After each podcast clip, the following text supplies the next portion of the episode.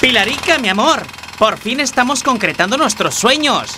Sí, en cuanto esté terminada la casa haremos una gran fiesta e incluso invitaremos a todos los vecinos.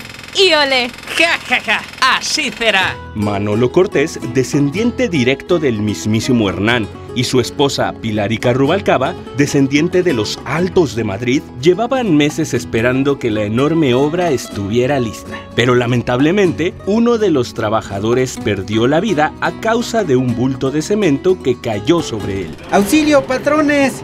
Ya se nos peló el tortas. Llamen a la policía y una ambulancia. Jolines, no, no, no, no, no.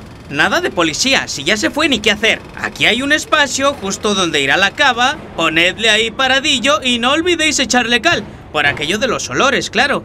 No me hagáis esas caras, joder. ¡A trabajar, hombre! Aquella escena era desgarradora, pues todos los trabajadores, muy a su pesar, estaban enterrando a su compañero en completo silencio y llenos de culpa, pues sabían que no era lo correcto.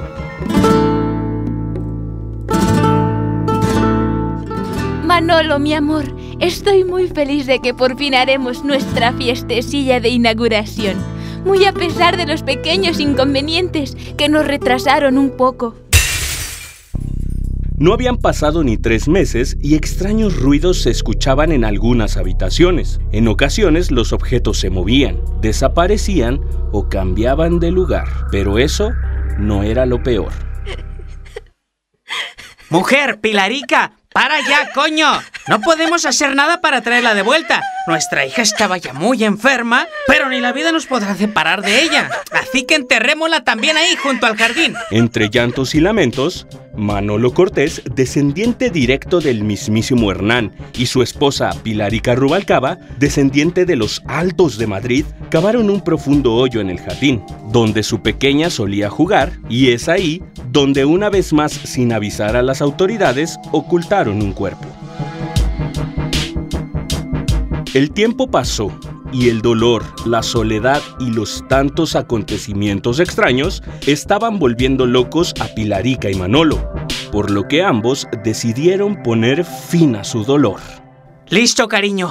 Bebe hasta el fondo y te prometo que todo esto terminará en un santiamén. Pero Manolo, tío, ¿acaso este es el licuado de Papá Antonio que sabe de la hostia? No, amor. Esta bebida espirituosa solo es para tomar valor. Las sogas ya están listas.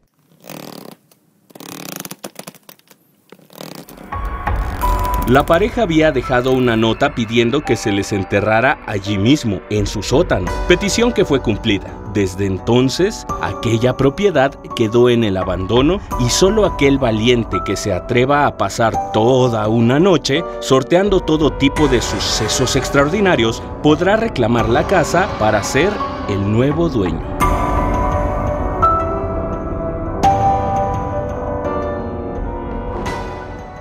Creo que soy muy tétrico, ¿eh? ¿Sí les sirve? ¿Sí? Si no, hago otras.